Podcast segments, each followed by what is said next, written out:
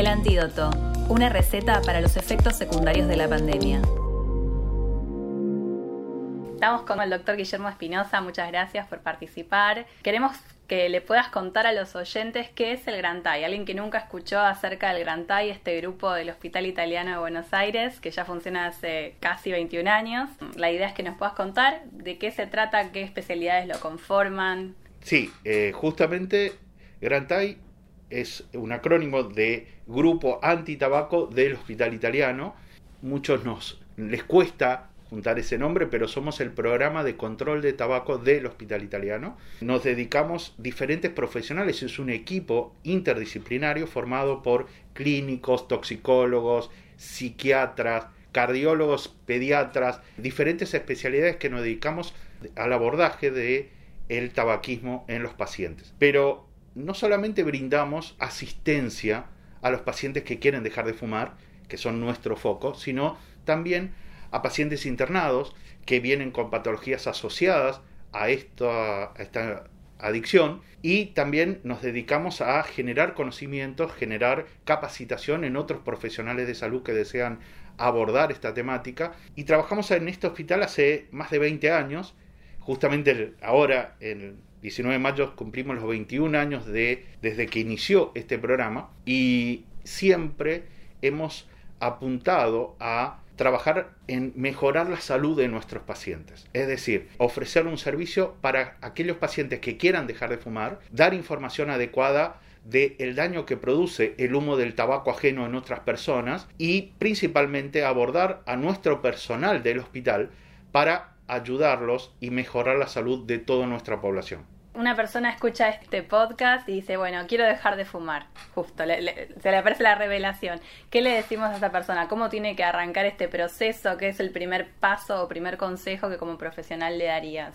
El primer consejo es que, que tome esa voluntad, que lo madure, que lo trabaje y que intente dejar de fumar. Muchos pacientes intentan dejar de fumar solos y a muchos le va bien está bueno que el paciente lo intente. Algunos pacientes tienen que buscar ayuda porque les cuesta mucho, porque sufren un síndrome de abstinencia, porque les falta esa sustancia y no pueden llevar un día tranquilo sin estar consumiéndola. Entonces, a estos grupos de personas que necesitan ayuda, sí les brindamos la asesoría, la contención, el apoyo y les ayudamos con técnicas cognitivo-conductuales a cómo ir dejando su adicción y además aprendiendo a vivir sin ella. Siempre evaluamos la necesidad de usar farmacoterapia para mejorar esos síntomas, pero no a todos los pacientes. Y trabajamos también con las medicaciones muchas veces que traen los pacientes mismos. Y eso nos permite generar en ellos un, primero una contención, un acompañamiento y un proceso de cambio que es lo que trabajamos en Grantai. Ayudamos a los pacientes a que dejen de fumar, pero como suelo decir, no es tan difícil dejar de fumar. Lo difícil es mantenerte abstinente, es mantenerte largos periodos sin consumo. A eso le tenemos que ayudar, trabajar y vemos y evaluamos diferentes tipos de personas.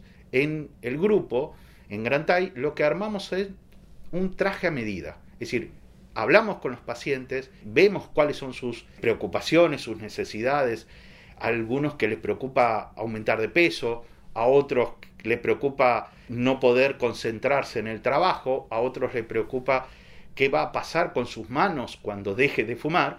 Entonces, tenemos que trabajar con esas necesidades, respondiéndolas, armando distintas estrategias y que este paciente pase este periodo lo mejor posible. Para eso nos apoyamos, como decía, en terapia farmacológica.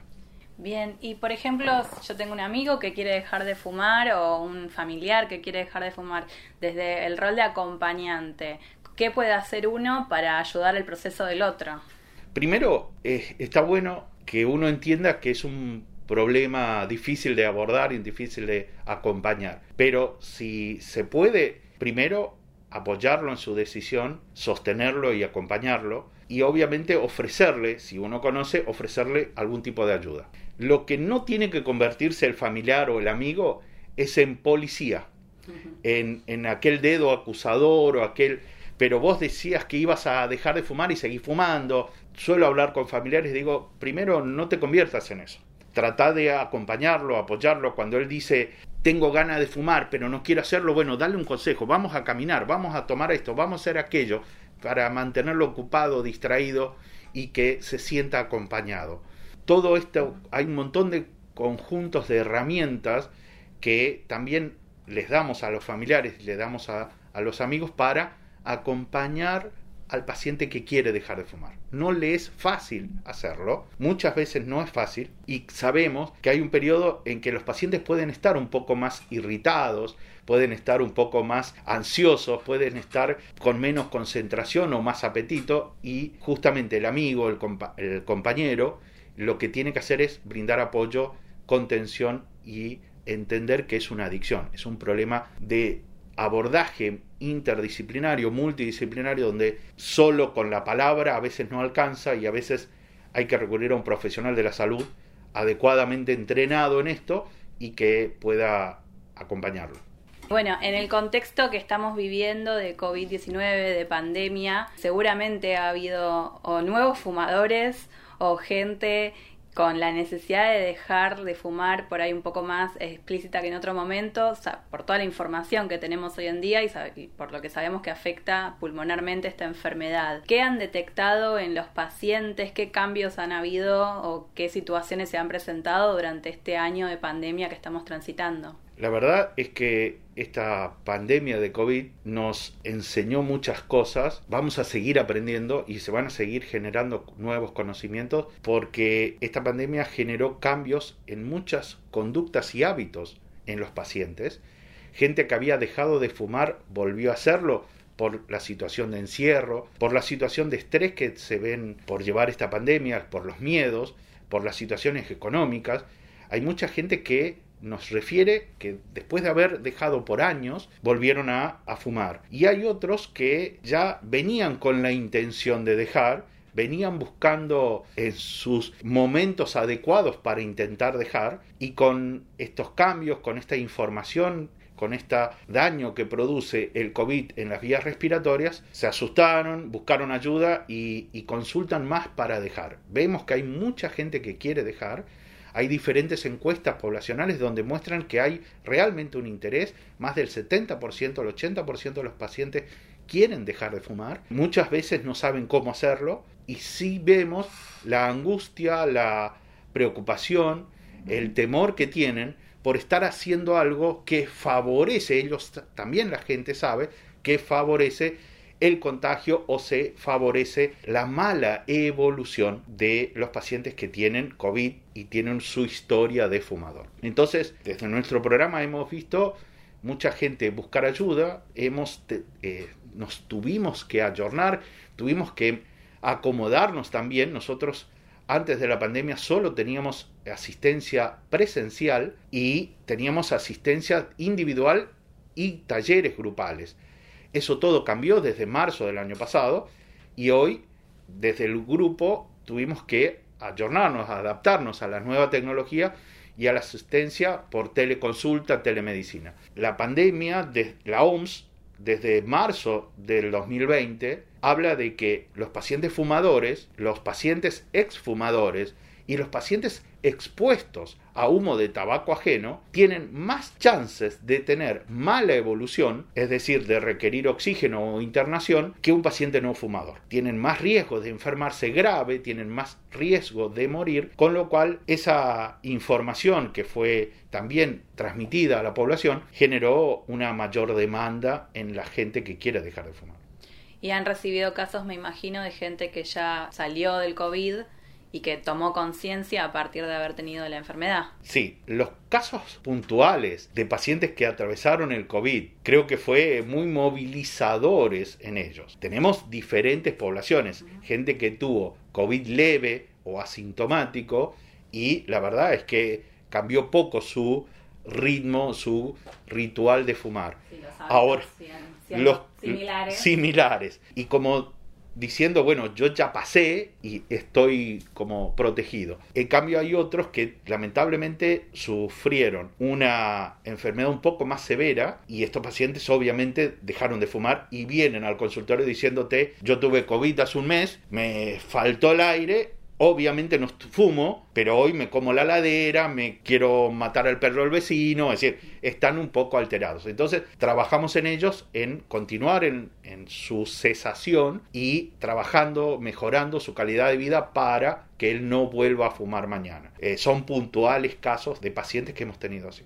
Antes mencionaste las nuevas tecnologías y cómo el grupo se adaptó para poder virtualmente seguir a los pacientes o continuar con los trabajos grupales. Yo quería saber si hay alguna aplicación o algún desarrollo tecnológico justamente de los que ustedes se valen para ayudar a los pacientes o algo que por ahí es externo al grupo pero que sí se está bueno para darle una herramienta extra al que quiera dejar de fumar.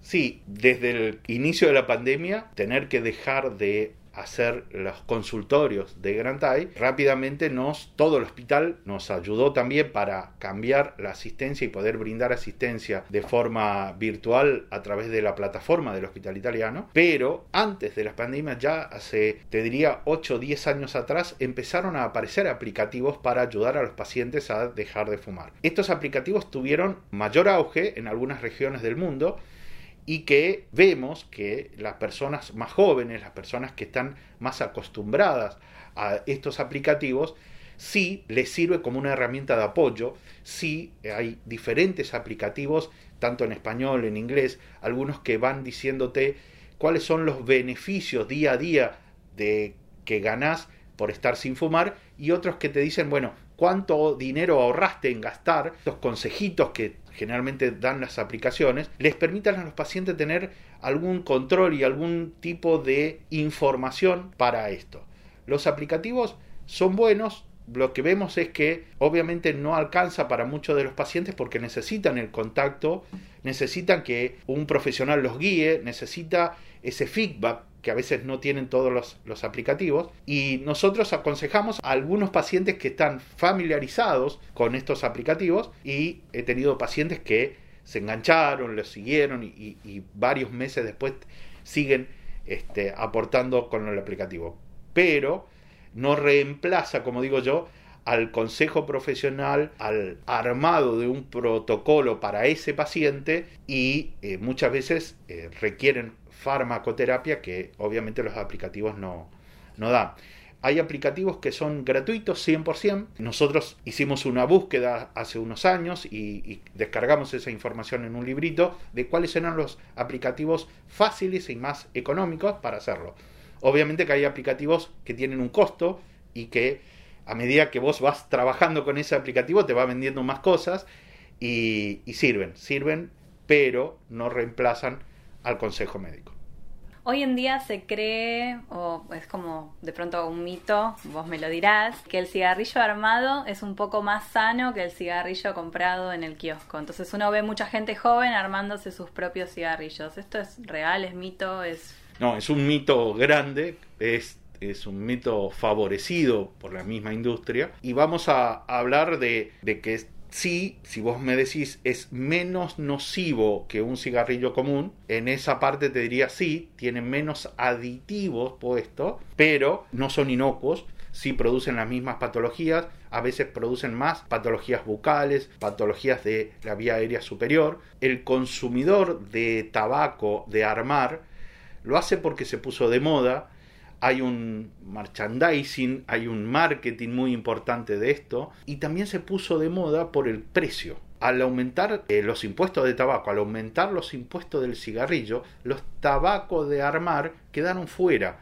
Entonces tenían un costo menor. Hoy ya esa brecha no es tanto y hay todo, como decía, un montón de productos de tabaco porque ya no es el tabaco solo, ya es el tabaco con sabores, sabor a chocolate, sabor a frutilla, tabaco armado, ya viene toda una variedad de sabores principalmente dulces, porque ven que esto les gusta más a los chicos y les gusta más a las mujeres jóvenes y son a esta población la que están apuntados. El papelito de color, el filtro con una forma diferente, con un sabor diferente. Esto todo ya cambió mucho de lo que era un tabaco de armar hace 20, 25 años. Hoy ya la industria se dedica a generar unos utensilios para favorecer el consumo de jóvenes.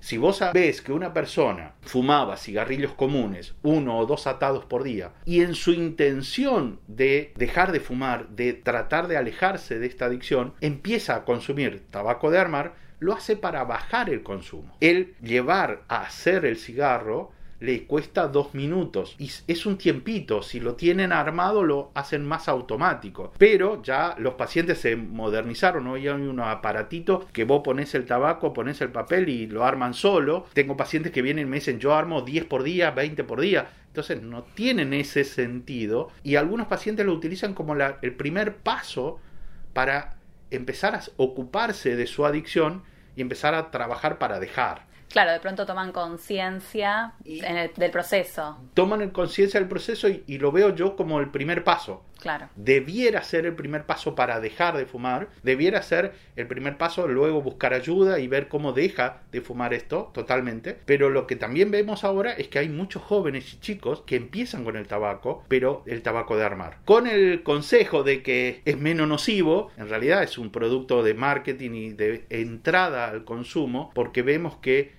estos cigarros de armar lo comienzan las chicas porque son más saborizados, porque tienen menos humo, porque generan menos olores. Comienzan y después se tiran a los cigarrillos comunes. Y ahí ya está la adicción puesta. Entonces es como la puertita de entrada para los jóvenes. Es nocivo entonces también. Sí, es muy nocivo también. Claro que sí.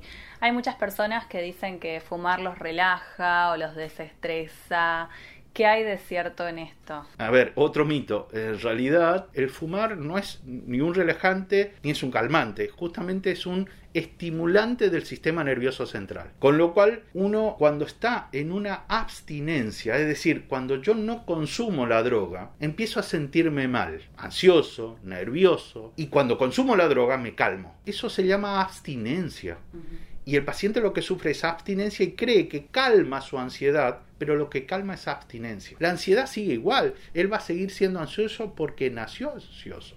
Pero lo que él ve que hay una tranquilidad, una calma de sus ansiedades porque consume la sustancia. Eso es justamente el mecanismo de adicción.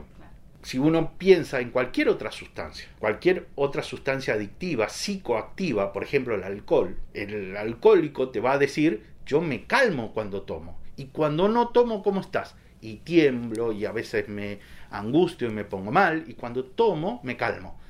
Esto es lo que confunden muchas veces los pacientes de me calma o me tranquiliza el fumar. En realidad es, te está demostrando clínicamente que vos tenés una adicción y que necesitas esa sustancia.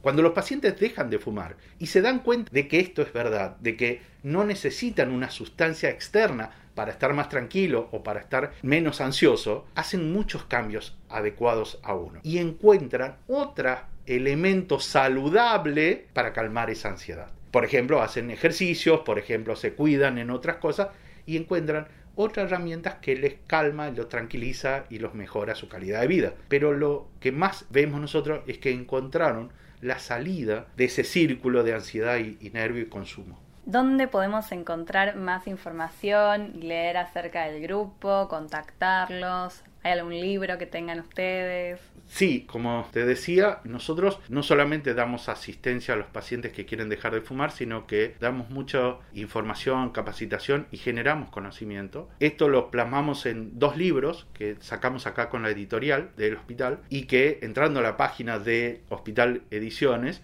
este, pueden encontrar un libro directamente dirigido a los pacientes, el libro se llama Dejar de fumar, dirigido a pacientes, donde explicamos todo este proceso, donde le damos muchas herramientas básicas técnicas para ayudarlo. También, como te había contado, generamos ahí en un capítulo cuáles son los aplicativos, cuáles son las herramientas que él puede hacer, cómo buscar ayuda y hay un capítulo de testimonios de otros pacientes que dejaron. Entonces les permite a los pacientes empezar a intentar dejar de fumar. También generamos libros para profesionales de salud, damos capacitación a profesionales de la salud de distintas áreas que quieran aprender a, ayudar a sus pacientes. Tenemos un correo que es nofumar.hospitalitaliano.org.ar el teléfono es el teléfono del hospital 4959-0200 y el interno 5320, donde nos pueden contactar, pero principalmente ahora que estamos haciendo trabajo en domicilio, mandando al correo yo creo que es la mejor opción, el no fumar arroba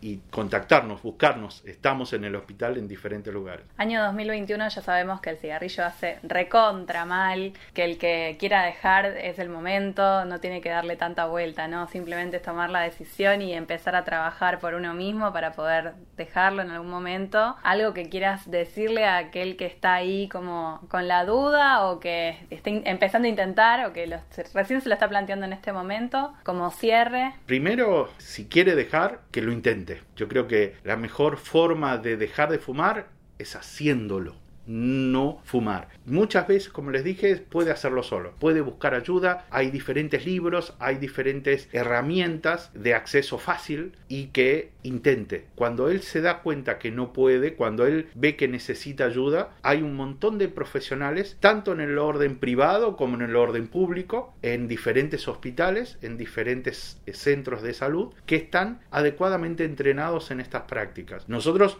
obviamente favorecemos que consulten en nuestro hospital, que tenemos consultorios en el hospital central, en todos los periféricos, en la mayoría de los periféricos hay consultorios y tenemos una asistencia virtual y remota, con lo cual también me da la suerte de atender yo pacientes de Ushuaia o de Salta o de Misiones y por la tecnología poder brindar el servicio igual que si estuviéramos acá. Y creo que la primera parte es decisión. La primera herramienta que tiene que entender este paciente que quiere dejar de fumar es tomar la decisión y empezar. Es un proceso. A veces va a tener sus tropiezos, a veces se va a levantar y va a caminar derecho y a veces va a estar un poco más rengo, pero tiene que seguir, mantener, buscar apoyo en los amigos y en la familia, buscar un profesional que le dé un buen consejo y en algunos casos requerir farmacoterapia para acompañar ese proceso. Es un proceso donde uno tiene que aprender a vivir sin hacerlo. Y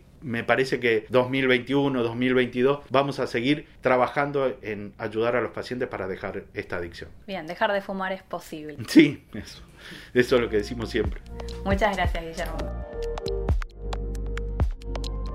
Si te gustó este episodio, seguinos para no perderte el próximo antídoto.